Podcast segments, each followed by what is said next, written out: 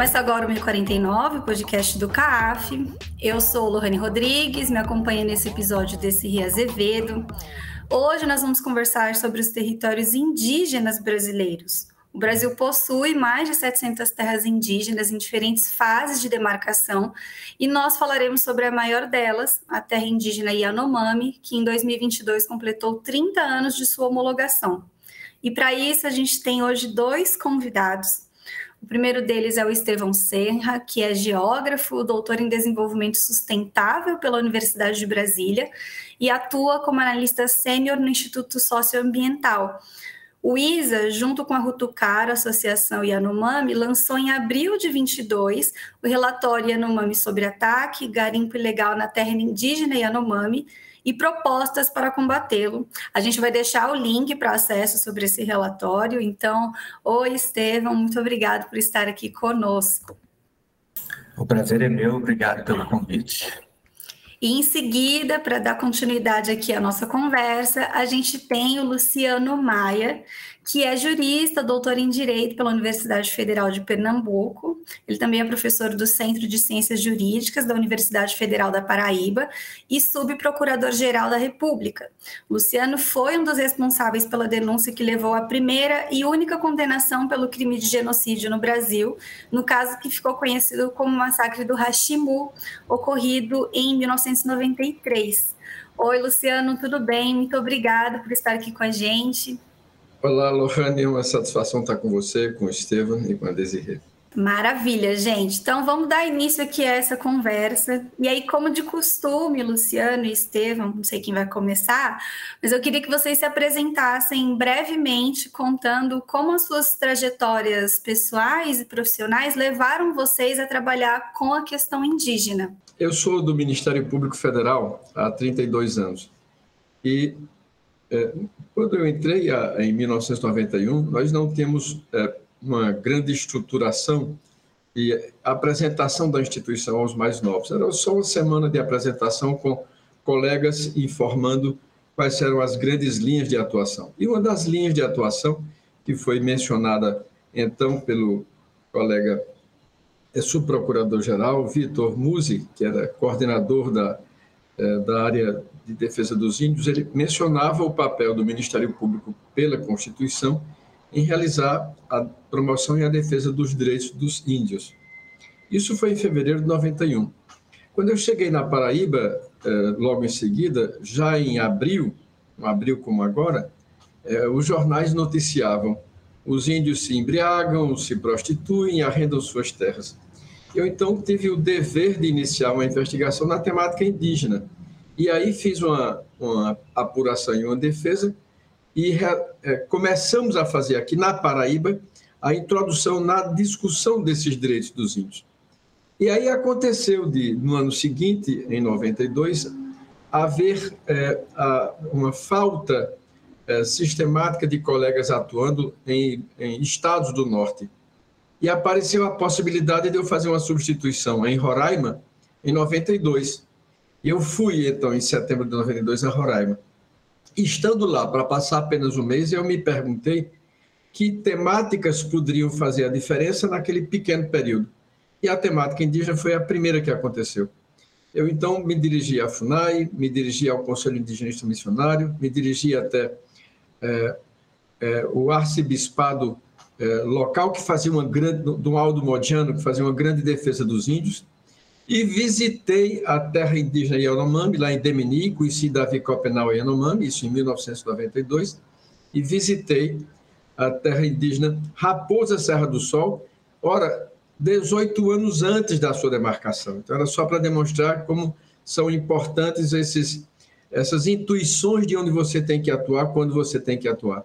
Houve, portanto, em seguida, seis meses depois dessa minha ida, um evento em Roraima, na Justiça Federal que comemorava um ano da sua instalação, e os palestrantes eram Davi Copenaua e eu, tratando a respeito dos direitos dos povos indígenas. Um mês depois houve o fato do genocídio de Hashimu, três meses depois se tomou conhecimento e o próprio Davi solicitou que eu fosse uma das pessoas designadas para atuar nessa questão, porque ele tinha identificado uma sensibilidade para com o tema e uma possibilidade de diálogo diretamente com os índios. Então, isso aqui é rapidamente como é que eu, atuando por dever de ofício no tema, terminei me aproximando de Roraima e do Yanomami, sendo eu da Paraíba. Bom, minha história já no período da graduação já me interessava essa trabalhar principalmente em campo, né, e em áreas rurais, depois esse interesse por populações tradicionais, que foi o trabalho que eu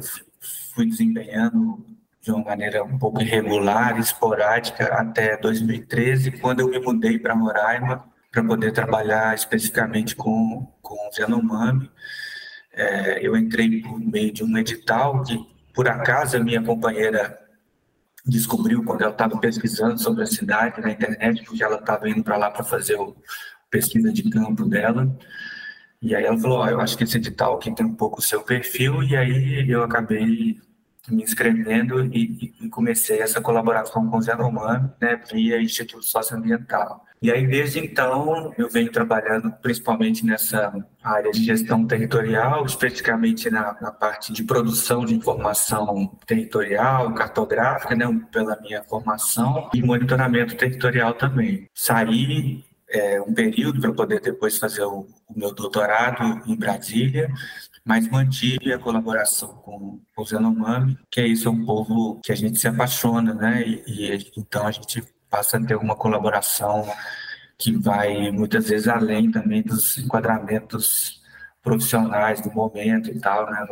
Uma colaboração de vida mesmo. Ainda nesse âmbito mais introdutório, né? É, eu queria pedir para vocês uma uma contextualização né, do, do, do, cenário da, da nossa conversa. Né? E, e aí, lembrando que em janeiro desse ano, 2023, no início do governo Lula, é, os noticiários brasileiros passaram né, a relatar uma situação de que foi chamada crise humanitária né, entre os Yanomamis. E isso levou por exemplo, o Ministério da Saúde a declarar a emergência de saúde pública, né? A Polícia Federal iniciar uma investigação para apurar crime de genocídio. Mas me parece que esse cenário, né, de múltiplas violências que, né, que, que ficou em voga, que a gente passou a observar nesse momento, ele é resultado de uma espécie de parceria público-privada, né, histórica entre os agentes do garimpo e o Estado brasileiro. Né? Então, antes da gente entrar nesse cenário é, recente, né?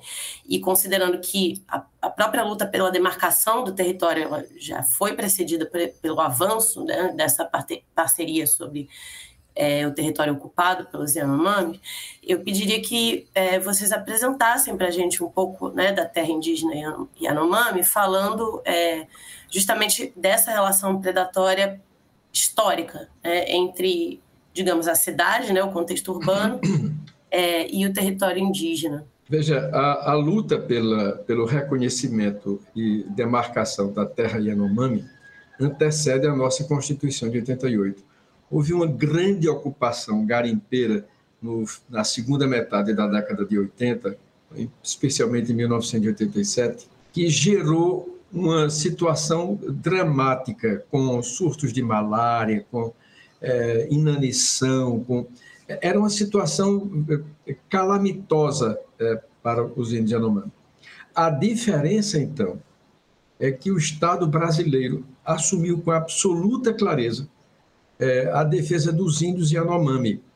E, como consequência, iniciou, a Polícia Federal iniciou um processo de, de desocupação, que se chama desintrusão, a retirada dos garimpeiros de lá, e o presidente Collor determinava o reconhecimento, a demarcação da terra indígena Yanomami, e em seguida eh, fez com que o exército e todas as forças do Estado agissem para explosão, a destruição daquelas áreas de pouso. Quando eu cheguei em Roraima em 92, era nesse contexto e peguei muitas ações penais ou muitos inquéritos relacionados a a, acampamentos garimpeiros, a torres de, de radiocomunicação, aviões apreendidos, toda essa situação. Então, havia aquela clareza nessa situação. Tanto que o, o genocídio de, de Hashimu, que nós estamos mencionando, aconteceu em território da Venezuela, praticado por garimpeiros brasileiros que, tendo sido é, combatidos, é, por assim dizer, combatidos na sua criminalidade em território brasileiro,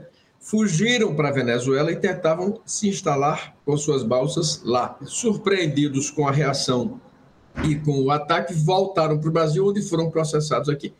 Portanto, 30 anos atrás, o Estado brasileiro tinha absoluta clareza do seu dever de realizar essa proteção territorial. O que nós começamos a enfrentar de cinco anos para cá foi completamente o oposto daquilo. Nós passamos a ter um, um, uma presidência da República no mandato do 38º presidente, que se encerrou, se encerraria no dia 31 de dezembro, mas ele voluntariamente é, saiu do exercício do cargo uns dois ou três dias antes, portanto, se encerrou dois ou três dias antes do final de, do ano de 2022, mas durante todo o seu mandato, ele visitou terras indígenas onde estavam os garimpos para dizer que apoiava o garimpo. Ele encaminhou ao, Congresso Nacional um projeto de lei disciplinando, é, regulamentando e, autorizando a presença de garimpeiros nas terras indígenas, o que é completamente proibido pela Constituição. O diretor da FUNAI anterior, que era um, um integrante da Polícia Federal, dizia que o garimpeiro era tão vítima quanto o índio e que a solução era permitir que ele lavrasse é, é, o, garimpo regularmente em terra indígena. Então, nós tivemos, por um lado, o presidente e a sua estrutura de poder é, concordando, estimulando, desejando o garimpo. Por outro lado, os garimpeiros se sentindo entusiasmados, inclusive com a presença do presidente da República, numa de suas áreas, tá? as áreas proibidas de garimpo, áreas que são organizações criminosas. O presidente foi lá para incentivar, ainda no contexto em que a FUNAI foi sendo reduzida na sua estrutura de proteção, o IBAMA foi reduzido na sua estrutura de proteção e, como consequência, você estimula quem vai agredir os índios, suas terras e os seus bens e reduz quem teria condição de restringir essa atuação. Portanto, o que hoje nós chamamos de crise humanitária é uma crise é, previsível, é uma crise antecipada, é uma crise denunciada por muito tempo por organizações como o ISA, o Conselho Indigenista Missionário e várias outras organizações nacionais e internacionais e documentado pela imprensa, pela grande imprensa, as grandes televisões, grandes jornais e também pela, pelo jornalismo investigativo é, que cuidava de ouvir diretamente as pessoas interessadas. Então, para contextualizar, é importante que nós consideremos o seguinte: o que aconteceu há 30 anos foi uma ação de indivíduos contra a estrutura do direito e do Estado, combatido pelo Estado. E o que vinha acontecendo até a, a assunção desse 39 presidente, que é o presidente Lula, com o ministro Flávio Dino, é completamente diferente. Eu preciso fazer apenas um registro também. Flávio Dino foi juiz federal, conhece bem da Constituição. O ex-ministro da Justiça, eh, Sérgio Moro, também foi juiz federal, mas foi dele a assinatura no projeto de lei autorizando garimpo em terra indígena. Ou seja, não basta conhecer a lei, tem que saber como se posicionar diante dela. Se você fecha os olhos para violações dela, ou se você, ao contrário, luta para que ela seja respeitada. É, eu acho que seria interessante para complementar né, a, a, fala do Luciano, é, comentar um pouco antes, assim, para contextualizar também é, quem é o povo Yanomami. Né? Quando a gente fala é, povo Yanomami, na verdade, a gente está se referindo a um conjunto de comunidades que compartilham um fundo cultural comum e que falam línguas da mesma família linguística. Né? O último levantamento que a gente fez sobre a diversidade linguística dentro dessa família, a gente é, avaliou que devem existir pelo menos seis línguas diferentes e mais ou menos 15, 16 dialetos. Isso é relevante para dizer? Porque essa é uma família linguística considerada isolada. E os demais povos que, que, que estão nessa região, né, onde eles habitam há, há, muito tempo, que é o interflúvio Rio Negro-Orinoco, é, são da, da, família Caribe e da família Arawak, principalmente, onde a gente tem outros povos indígenas no Brasil, em vários outros lugares do território brasileiro, vivendo e compartilham também essa semelhança linguística, né? É, então, os linguistas, fazendo um exercício de ver a diferença entre a, a língua falada, as línguas faladas na família Yanomami das demais, eles estimam então que os Yanomami permaneceram isolados é, pela ausência de vocábulos semelhantes, etc. E tal, por mais ou menos 700 anos nessa região do interflúvio Rio Negro Orinoco que é uma região de muito difícil acesso, né? Porque os seus principais rios todos são muito encachoeirados. E isso explica, então, por que, que é, eles permaneceram tanto tempo isolados assim e o avanço da invasão europeia foi muito tardio nesse território, tanto do lado português quanto do lado espanhol. De modo que os primeiros contatos dos Yanomami com a sociedade não indígena, eles só foram acontecer no final do século XIX. E os contatos mais regulares foram se dar, na verdade, já no século XX, 1940, 1950, no caso do território brasileiro, principalmente no final do, do, do, dos anos 50, com missionários católicos. E depois, em seguida, com missionários é, evangélicos também, que foram criando enclaves no território com esses postos e tal, e, na sequência, com o Serviço de Proteção ao Índio, a antiga que depois virou o FUNAI, né, que também foi criando esses postos indígenas é, na esteira do processo de demarcação do limite Brasil-Venezuela, que essas viagens começaram em 1930, 1940 a atingir essa, essas regiões. Isso é relevante de dizer porque isso fala um pouco também da vulnerabilidade epidemiológica também desse povo com um contato que veio acontecer de uma maneira mais abrupta, que é o que o Luciano comentou, né? Então, se nesse primeiro momento a gente teve esse contato com essas frentes de expansão, tanto religiosas quanto eventuais caçadores de pele, é, comerciantes de balata. Nos anos 70, isso muda com um projeto militar para a Amazônia que previa a incorporação desses territórios via obras de infraestrutura e, obras de colonização. Então, nos anos 70, você tem esse mapeamento do RADAR, né, que foi um mapeamento dos recursos naturais da Amazônia feito por radar, e que então vai indicar a presença de minerais valiosos, né, urânio, ouro, outras coisas, e com a divulgação disso, então você é, teve uma espécie de estímulo à ocupação desse território por essa massa de garimpeiros que veio atingir o pico em 1987 e então, é, até então, a maioria dos grupos Yanomami, então até esse período, não tinha uma experiência de contato regular com a nossa sociedade, a sociedade não indígena. Né? Então, esse contato foi, se deu de uma maneira muito abrupta, e, e os Yanomami tinham uma outra expectativa nessa relação. De cara, esse contato foi um choque epidemiológico muito grande, com muitos episódios de violência também, de mal entendidos interesses, etc., que foi levar essa catástrofe que, o Luciano é, descreveu. E naquele momento você teve logo depois essa resposta da demarcação do território, a estruturação do sistema de atendimento de saúde, e que foi uma resposta enérgica, mas que de alguma maneira alguns enclaves de garimpo permaneceram no território e o garimpo então virou um problema crônico na terra Yanomami, mas com picos e vales, né? E o que aconteceu foi que no, nos últimos anos, né, por uma série de, de fatores, é, tanto de escala transnacional, como, por exemplo, o aumento do preço do ouro, mas principalmente por uma política de, de desmonte dos órgãos de fiscalização ambiental indigenista e também por essa postura é, pública, né, favorável à, à atividade, que dá essa expectativa de que a atividade pode ser regularizada, então você promove uma corrida para as pessoas ocuparem aquela região na expectativa de regularizar. A gente viu um novo pico é, de invasão é, semelhante ao que aconteceu nos anos 80. É, isso que Estevam está mencionando tem muita importância, porque a abertura de, de estradas, de rodovias em toda essa região norte, inclusive muitas cortando a Amazônia e algumas chegando a Roraima, geraram um fluxo migratório muito grande.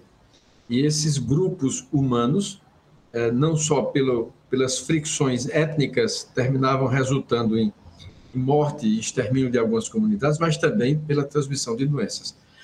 De uma certa forma, é, os Yanomami foram é, poupados dessa, dessa intervenção desse modo, porque, como eles são povos da mata e, e nas fronteiras com a Venezuela, não há muitas estradas nessa direção, mas há rios.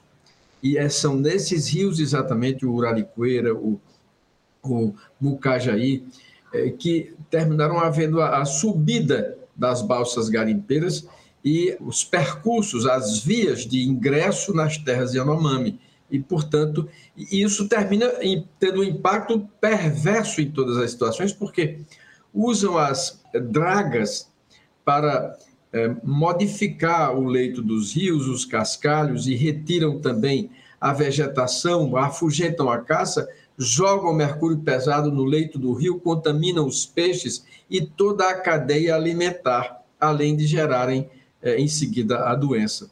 Então, o processo de o processo de impacto sobre a comunidade Yanomami tem essas especificidades e por essa razão é que a atuação é, do Estado para o seu enfrentamento é muito mais exigida. Termina havendo muitas ocorrências delituosas por si mesmas, além da destruição dos índios, isso é gravíssimo, há uma destruição da floresta, há a contaminação dos rios e há a lavra garimpeira em si, que é uma atividade de extração de, de algo que pertence à União, porque todos os minérios pertencem à União. E o Estado a tudo assistia sem uma reação até a mudança recente em janeiro de 2023. Eu acho que tanto você, Luciano, como você, Estevam, foram pontuando algumas coisas em relação é, à última gestão governamental, mas no relatório Yanomami sobre ataque, que traz os dados de 2021, vocês afirmam né, que o, período governa o último período governamental foi o pior momento de invasão do território desde a sua homologação, que tem também um aumento impressionante do garimpo em escala e intensidade. E nesse período também foram frequentes episódios de violência com um contexto de aumento de atividades ilegais. Aí tem a inclusão do tráfico de drogas na região amazônica como um todo, apesar da pandemia da Covid-19. E aí a gravidade da situação motivou, inclusive, que a Articulação dos Povos Indígenas do Brasil, a APIB, é, a mover a ADPF 709 no STF e levar as denúncias também ao Tribunal Penal Internacional. Então, diante disso e das coisas que vocês foram apontando aqui, eu queria que vocês relatassem de uma forma mais aprofundada esse cenário de crise humanitária e como é que o governo Bolsonaro contribui para sua construção. A presença de garimpeiros não começou nos últimos quatro ou cinco anos, mas o que nós eh, pontuamos foi a, a imensa diferença de postura, de política governamental do que vinha se tendo com a chegada do presidente é, Michel Temer, é, já houve a, a, a sua base de sustentação no, no, no, parlamento era muito baseada na atividade agrária e como consequência já começaram a se sentir estimulados a isso.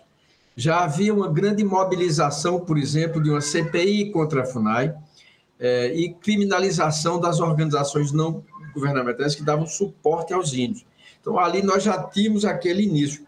Mas você nunca tinha visto nem o presidente Temer, nem é, o ministro da Justiça defendendo presença de garimpo em terra indígena.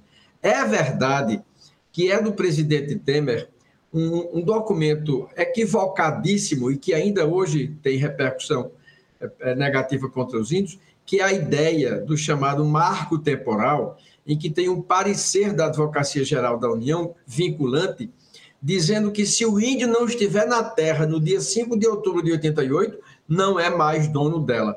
É um equívoco redondo a respeito disso. Tivemos então a oportunidade de conversar com a então ministra Grace, né, eh, Grace Mendonça para mostrar a fragilidade dessa argumentação à luz da própria jurisprudência do Supremo, tanto que o Supremo, em diversas outras decisões, é, tem exatamente reconhecido o direito dos índios, que vem constitucionalmente falando desde 1934. Então, é, já, já há quase 90 anos, os índios têm direitos constitucionais às terras de sua ocupação tradicional. Mas o que eu quero mencionar é que a diferença é a do modo do Estado encarar o fenômeno do garimpo indígena ou em terra indígena a partir do presidente 38º, que é o ex-presidente da República, ele estimulava a presença do garimpo, ele considerava necessária a presença do garimpo e dizia: temos que garantir essa terra para nós para que os nossos inimigos não tomem conta dessa terra. Os inimigos sendo eventuais estrangeiros, ONGs estrangeiros ou o que for, que se aliariam com, com os índios. Isso nunca foi sequer minimamente investigado para dizer que tivesse uma base de validade. Quem sempre solapou a estrutura da riqueza das terras dos índios foram brasileiros, fazendeiros brasileiros, grileiros brasileiros, proprietários brasileiros. Os ex-ministros da Justiça, por exemplo, do presidente Bolsonaro, não conseguiam compreender que terra indígena pertence à União. E se você facilita que ela seja tomada pelo particular, você está facilitando que a União perca suas terras, perca seu patrimônio, além da própria vida dos índios. Então, quando a gente faz essa referência, é porque institucionalmente o governo do presidente Bolsonaro dava atos concretos, proposta de projeto de lei ao Congresso Nacional disciplinando isso. É, orientação concreta à sua administração para não realizar investida nem fiscalização para a defesa é, contra as invasões das terras dos índios. Desmobilizou várias é, bases de defesa é, nas terras indígenas. E eu não estou falando que isso aconteceu só com os Yanomami. Você vai ver que isso aconteceu com os Munduruku e com outros grupos indígenas. O que foi de diferente nos últimos quatro anos foi um governo estimulando essa presença de terceiros em terras indígenas, ao tempo em que os órgãos de proteção, a, a FUNAI, o IBAMA, e os próprios, a própria unidade da, do Ministério da Saúde, que é o Distrito Sanitário de Saúde Indígena, é, estava sendo é, é, esfacelado. Então, é por essa razão é que é, não é possível compreender essa crise humanitária que está acontecendo sem compreender, por um lado, a ação deliberada dos garimpeiros e a omissão deliberada dos órgãos do Estado um fator também importante para a gente entender esse processo que a gente vê hoje na Terra Yanomami, é chamar atenção para o processo também de, de, omissão e de desmonte no sistema de, de, de atenção à saúde, né? O abandono de manutenção das unidades básicas de saúde indígena, então uma precarização completa da infraestrutura, desabastecimento das farmácias, né, com, inclusive com o Ministério Público investigando desvio de medicamento, é, uma redução da equipe disponível para fazer os atendimentos e todo o sistema de atendimento à saúde do Zenomão foi estruturado para garantir essa atenção básica nas aldeias, então, a ideia é que você tenha essas, essas unidades básicas de saúde ali com uma equipe multidisciplinar, que ela faça visitas regulares às aldeias para poder fazer verificar, pesar as crianças, fazer pré-natal, além do garimpo também, esse surto de acidentes à saúde ele é fundamental também para explicar é, muitas dessas cenas horríveis né, que, que circularam aí na mídia. Bom, essa desestruturação é, do Estado, ela, ela também aponta para outra questão que é importante para a gente aqui, né? Que é justamente a produção de dados, né? Sejam dados populacionais, dados sobre saúde, dados sobre a própria é, invasão do território, sobre a violência, né? É, então, assim, trazendo um pouco mais para o âmbito metodológico, né, de quem produz dados sobre o território, é, Bom, eu, eu sou antropóloga social, né? E trabalho num centro de antropologia forense. E como antropóloga social, eu gosto sempre de chamar a atenção para o fato de, embora não seja etnóloga, né? Mas enfim, eu gosto de chamar a atenção para o fato de que no Brasil os etnólogos, os antropólogos, eles estão há muitos anos envolvidos em, em processos de visibilização, né, de populações indígenas que vão se que se desdobram, né, no universo jurídico. É, através, por exemplo, dos processos de demarcação de terra, né, onde eles atuam produzindo pareceres, né, laudos antropológicos, então no caso da terra indígena Yanomami, grandes referências da antropologia, né, tem a participação nesse processo, como a Alcida Ramos, o Bruce Albert, mas enfim, me parece que essa atuação dos antropólogos e de outros profissionais, né, de outras áreas do conhecimento como vocês, né, geógrafos, juristas, etc., ela me parece um pouco uh, inseparável da história do indigenismo né, no Brasil e, em especial, da história da luta dos povos indígenas e das inúmeras é, associações que congregam é, os povos indígenas, né, como a própria Rutucara.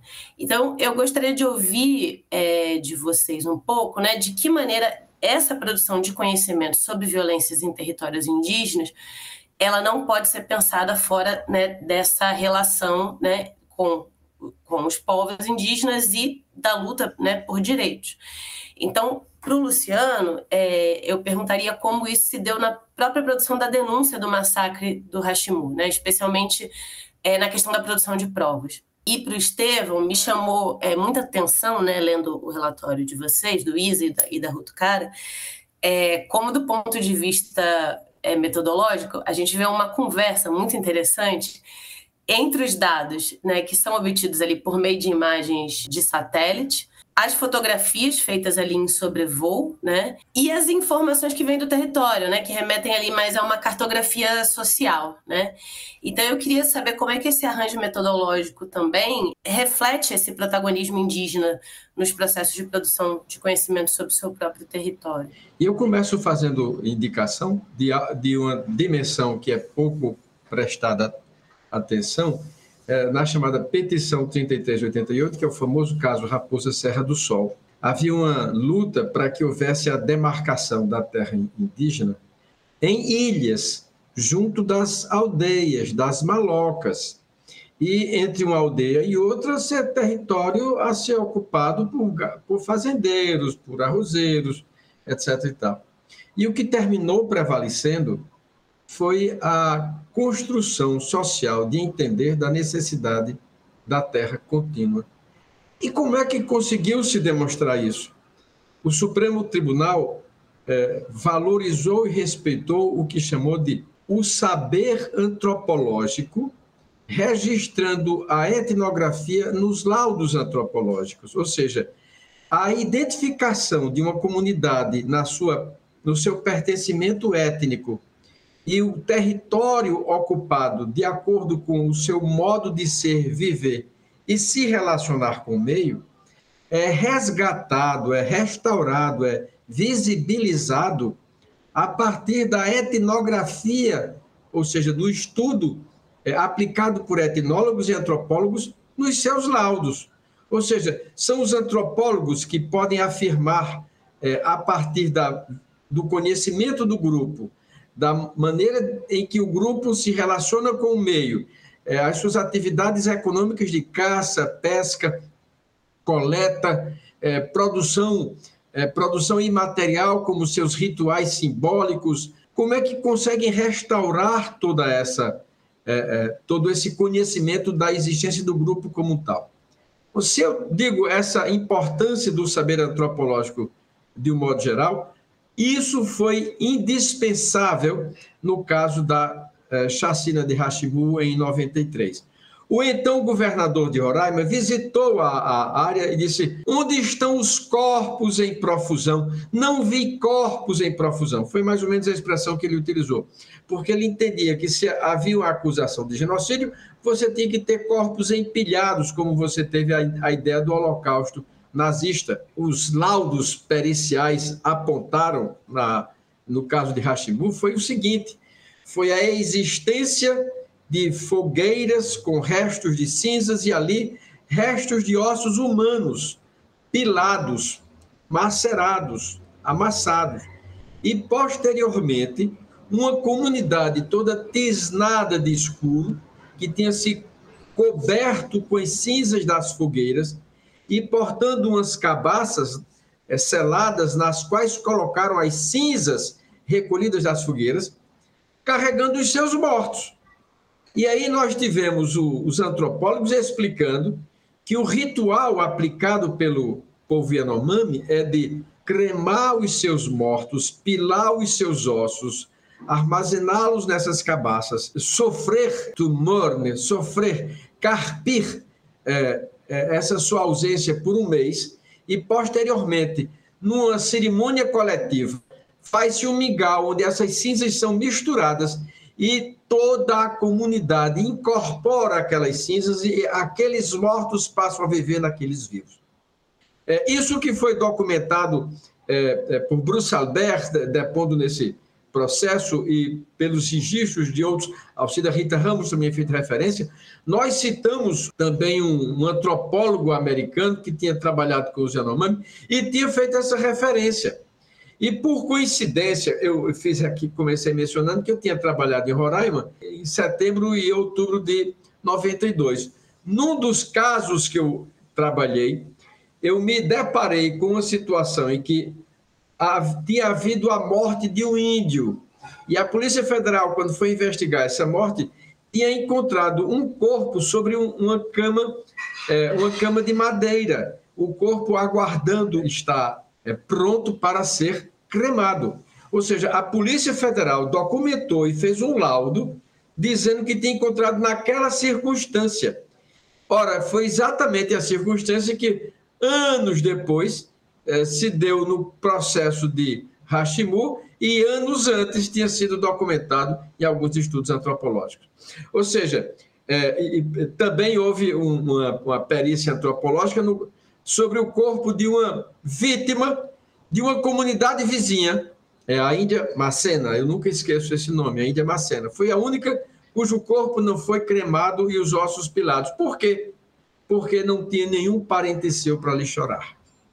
Como consequência, esse corpo de Macena inerte, morto, foi a prova mais viva de como o massacre tinha acontecido.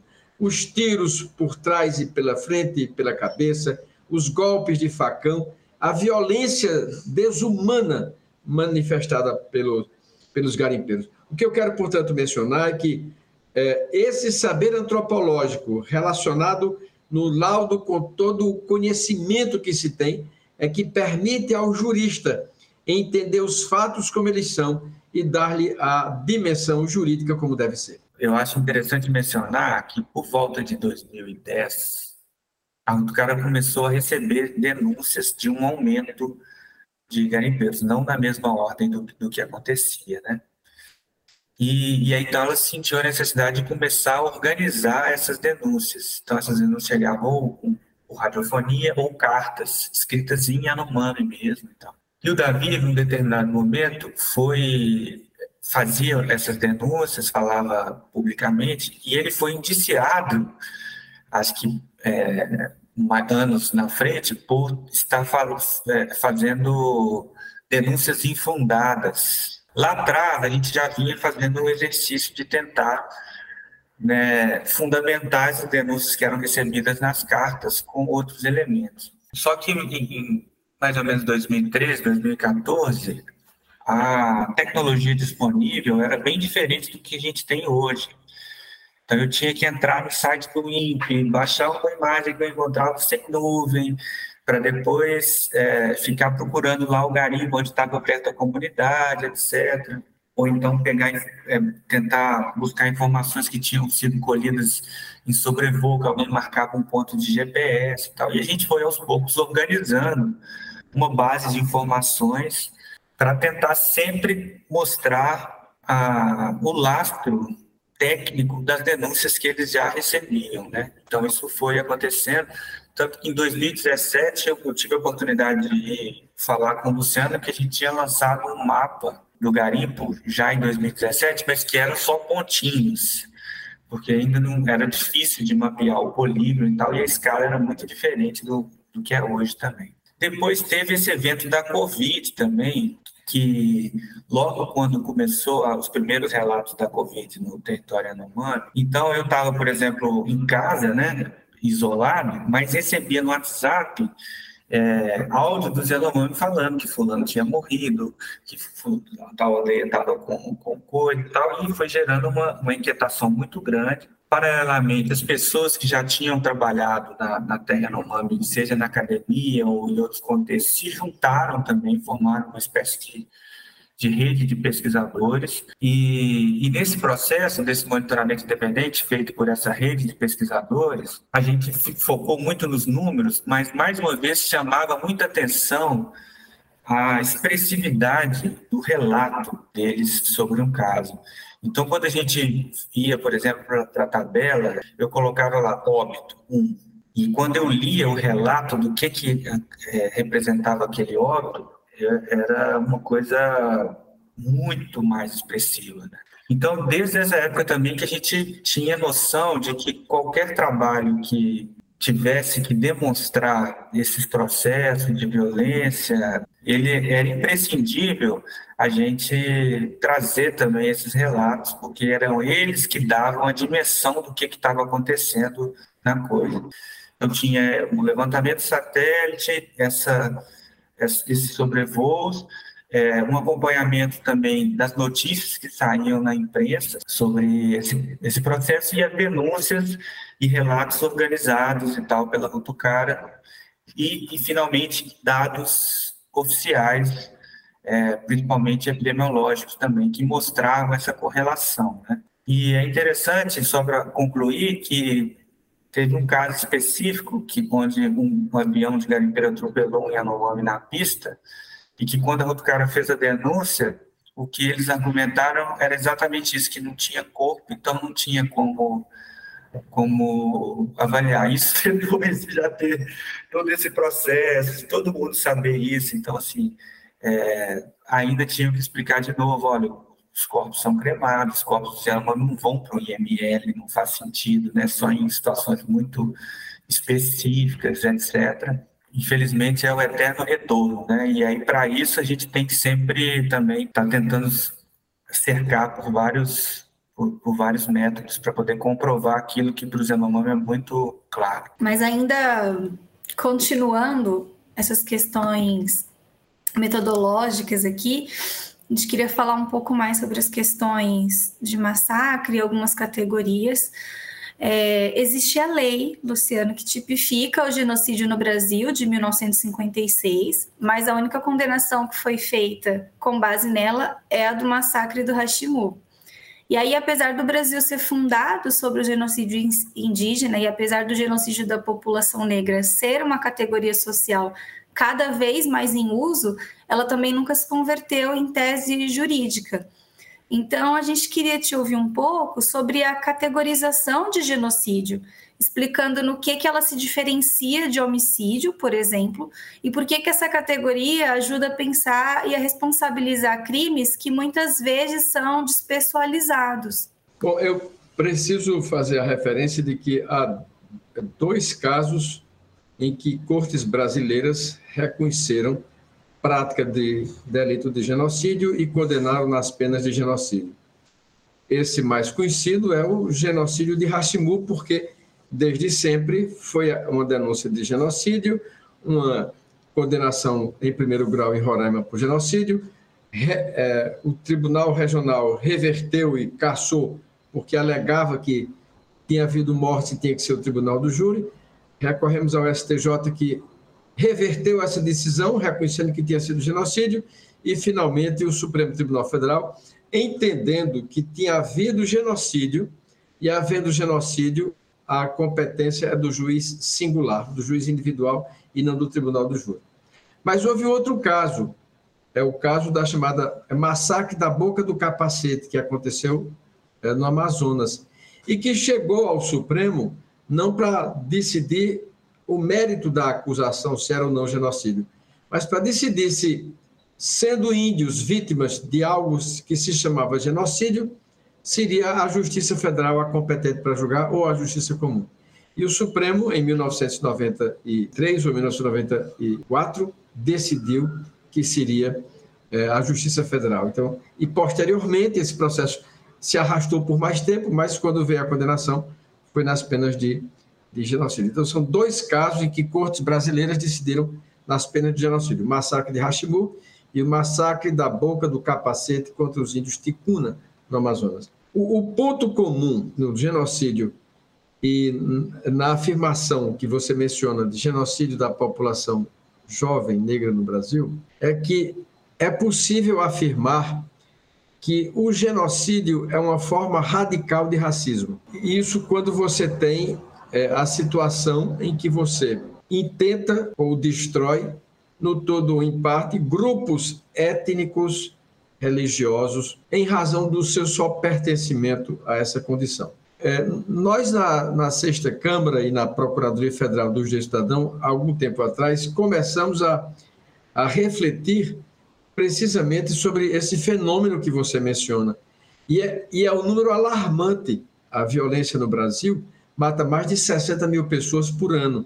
As vítimas da violência são documentadamente jovens pretos das periferias da cidade. Uma dificuldade é, ainda que se tem para identificar é que a, a cor da pele, que termina não só sendo a cor da pele, mas tendo também os lugares onde essas pessoas é, moram, as suas condições sociais, e que faz com que sejam vítimas preferenciais de mortes violentas já foi estudado é, pelo Núcleo de Estudo da Violência como é, as, as, nossas polícias, em geral, se tornando um, o, que eles, é, o que Paulo Sérgio Pinheiro chama de um cordão sanitário é, em defesa das elites do Estado para manter afastadas as chamadas classes subalternas.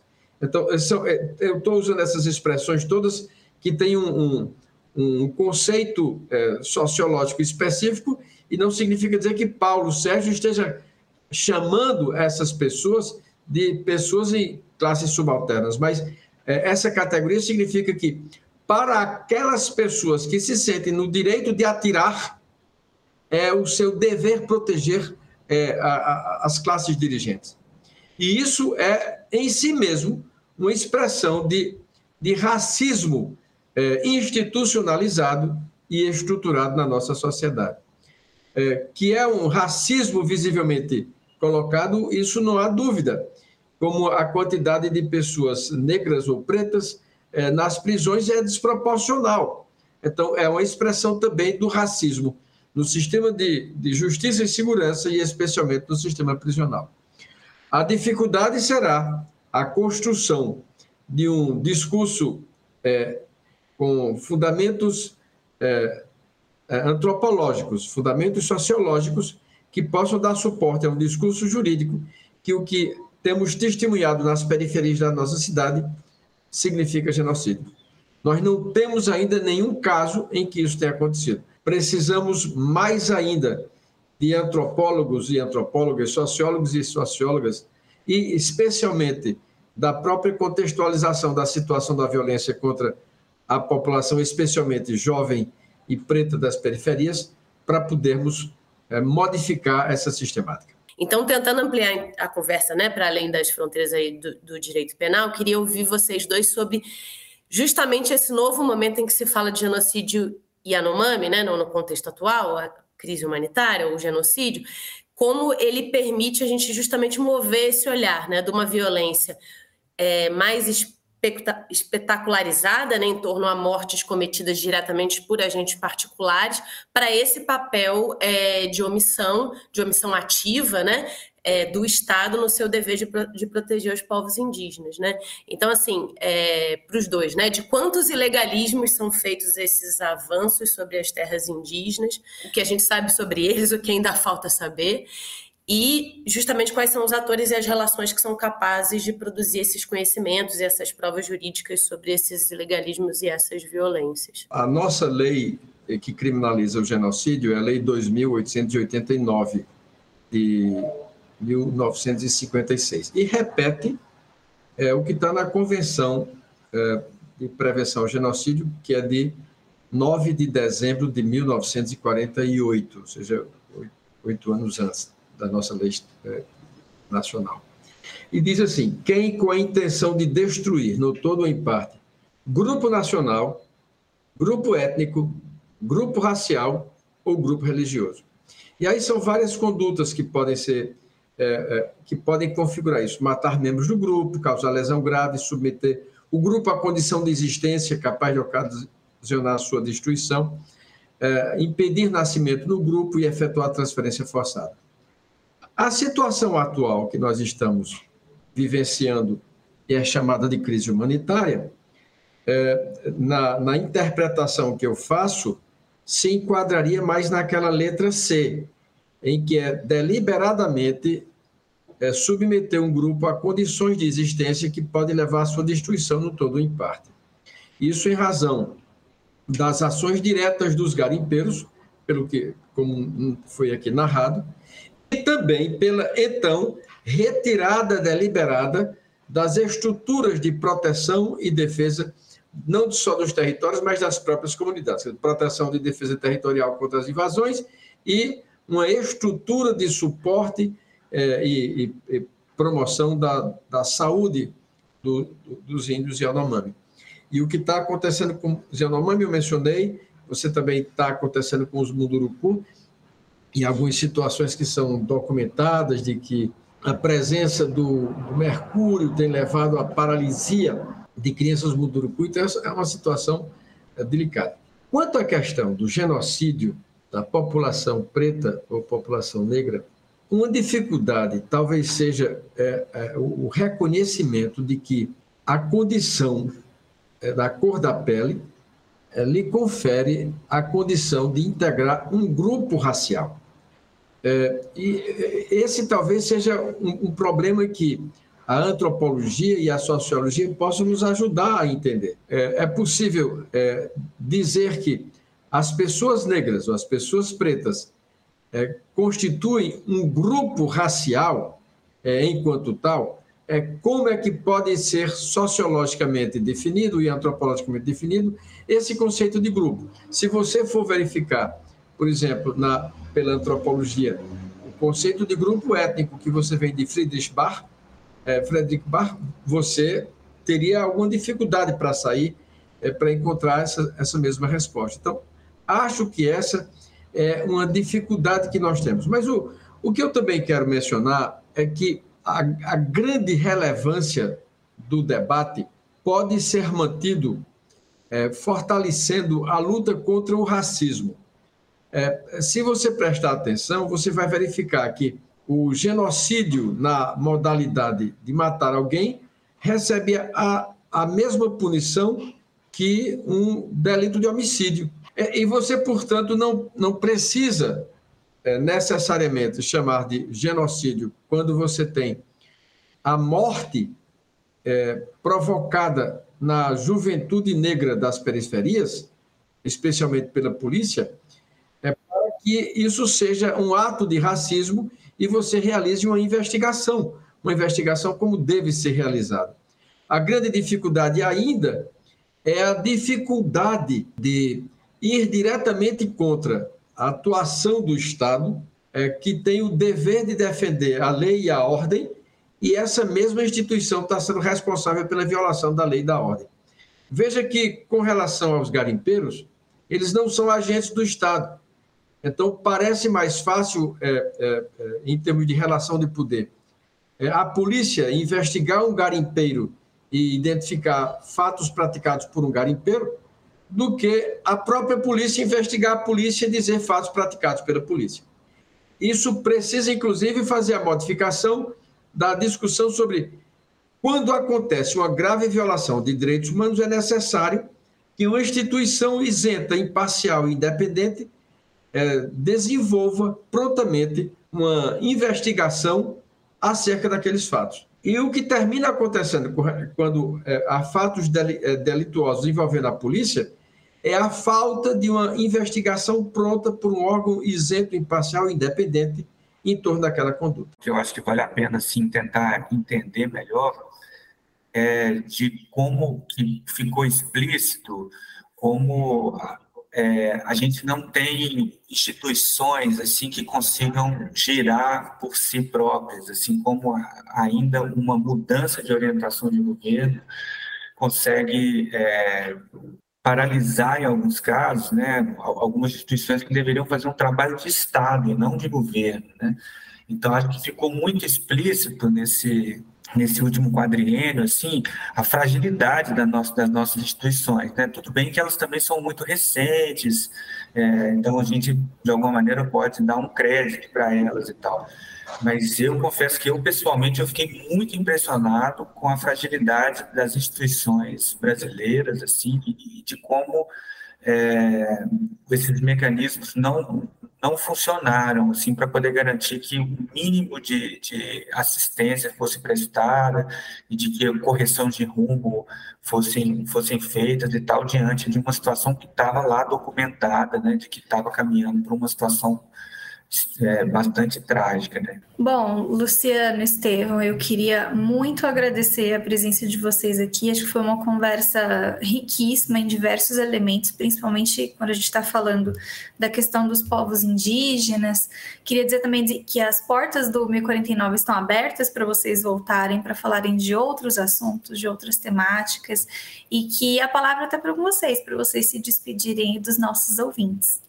Eu só quero agradecer e dizer que, graças a, a pessoas como vocês, que fazem as perguntas necessárias, lançam um olhar sobre é, pessoas e lugares e fatos que muitas vezes são esquecidos, pedem para ser lançadas luzes nessas escuridões do nosso cotidiano, é que nós nos construímos como uma sociedade democrática. A vocês, portanto, o meu obrigado. Eu também só tenho a agradecer pelo convite, pela oportunidade aí de bater esse papo e aprender também com vocês e com o Luciano, que tem uma contribuição muito importante também lá para o povo Yanomami, e o povo Yanomami reconhece isso também. A gente, eu queria agradecer vocês também, né? Acho que os trabalhos é, que a gente vai ajudar a divulgar, inclusive no, né, no podcast, são excepcionais, o relatório, a denúncia, que também é acessível, né, pode ser lida. É, agradecer vocês pelo trabalho e pela conversa, né, porque é, uma coisa que incomoda muito a gente é que, seja pela militância, seja pelo trabalho, seja pela, pelo foco disciplinar, a gente fica muitas vezes enclausurado nos nossos temas, né? E aí, quando a gente fala de raça no Brasil, a gente é, pensa em população negra, mas não pensa na população indígena, e racialização é um processo que perpassa as duas, né? É, quando a gente fala de violência de Estado, a gente pensa na população negra, mas não na indígena necessariamente, também é algo que conecta, né? Então a gente fazia muito questão de trazer esse tema para cá, é, justamente para a gente tentar um pouco explodir essas essas fronteiras, né, e estabelecer esses diálogos.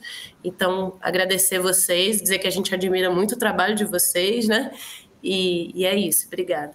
Nós ficamos por aqui. E quem quiser nos acompanhar nas redes sociais já sabe, é arroba Um abraço grande e até o próximo episódio.